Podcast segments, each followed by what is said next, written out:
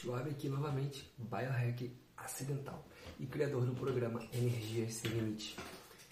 Primeiro passo para encurtar a lacuna de identidade é escolher o seu objetivo. Você vai falar, poxa, Schwab, eu não tenho nem energia para levantar da cama, como é que eu vou escolher meu, meu destino? A lâmpada representa o seu propósito, seus objetivos, a pessoa que você quer se tornar. Sua missão é acender essa lâmpada e mantê-la acesa, sem piscar. Qualquer oscilação pode resultar em perda do momento. E se a sua bateria estiver descarregada, essa lâmpada ela vai se apagar. Todo o processo será interrompido e será necessário ainda mais esforço para reacendê-la. Todo o sistema pode precisar ser reinicializado. O segundo passo é trabalhar com a sua identidade, para saber quanto de energia você precisa para mudar a sua identidade. E assim, como toda bateria, né, ela pode funcionar em qualquer ponto né, durante o dia, né, da semana, ou mês, ou na vida. Também, como qualquer bateria, ela vai começar a reter menos carga ao longo do tempo. Essa bateria é dividida em quatro níveis. Cada um né, representado, representa um nível diferente e nossos níveis flutuam ao longo do dia e depende dos nossos níveis de energia, clareza mental, bioquímica e decisões né, em momentos de fadiga, por exemplo. Quando estamos totalmente carregados, somos imparáveis. Mas quando nos falta energia, somos tão inúteis quanto um celular com bateria sem carga. São quatro níveis: nível 1, 2, 3 e 4. Quando um nível está sendo executado, ele assume o controle de tudo, consciente ou inconscientemente. Tanto no nível 4 quanto no nível 3, né, eles estão acima da linha dos 50% do nível de energia de bateria.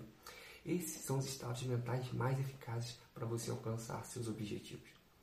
50% é a marca linear aí que indica a diferença entre comportamento consciente eficaz e comportamento inconsciente e ineficaz.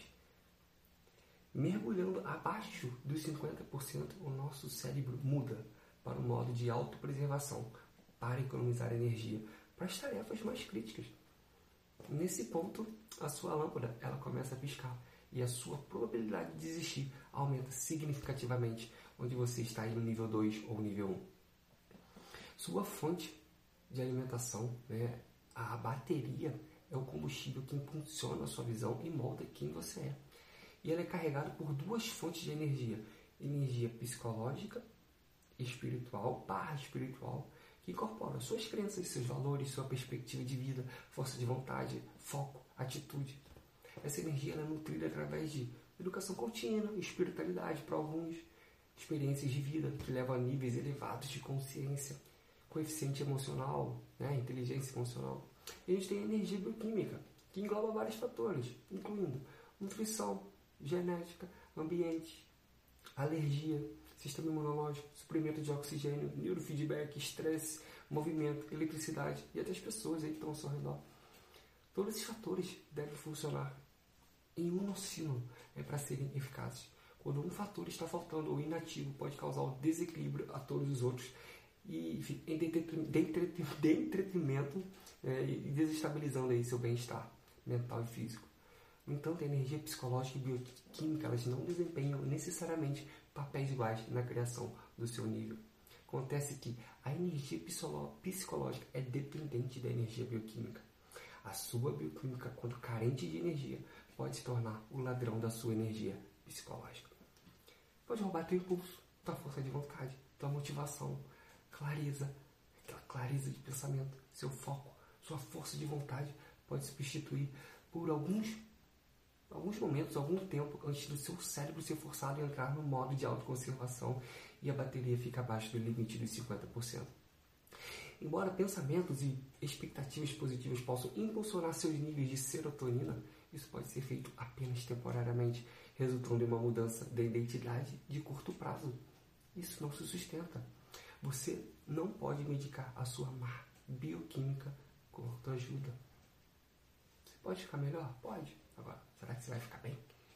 Estresse, pílulas, é, enfim, que são prescritas, má nutrição, isso pode sequestrar nossos pensamentos. Se alguns medicamentos prescritos podem desencadear pensamentos suicidas, alterando a nossa bioquímica, poderíamos também gerar pensamentos positivos ao hackear nossa própria biologia? Fechar essa lacuna é um dos primeiros e mais importantes passos para se preparar para o sucesso.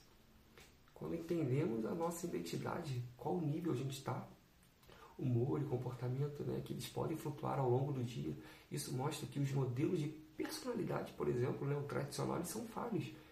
É por isso que sentimos uma desconexão né, quando olhamos para esses modelos. Quando o nosso corpo e mente estão alinhados, podemos demonstrar os traços de personalidade que nos são atribuídos por trás de modelos, né? extrovertidos, introvertidos, é, enfim, tem vários modelos aí de comportamento. Então, se as coisas mudarem, né, alguns meninos por outro lado, talvez devido a uma mudança da sua bioquímica, ou sei lá, tempo, clima. Mesmo um extrovertido, né, com o desempenho máximo, ele pode se tornar um introvertido improdutivo.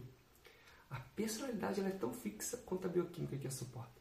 Um indivíduo que é dedicado às suas crenças, comportamentos e padrões pode repentinamente jogar cautela ao vento e não avaliar as consequências de suas ações e de suas crenças, de comportamentos e padrões, né? enfim, quando estiver sem energia.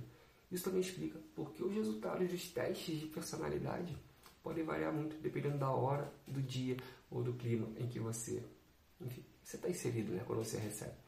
Isso demonstra o quê? A necessidade de um teste que incorpore todos os elementos que são fundamentais para o sucesso, incluindo fatores subjacentes que levam o indivíduo a ter sucesso. Aguardo você no próximo vídeo. Tamo junto e vamos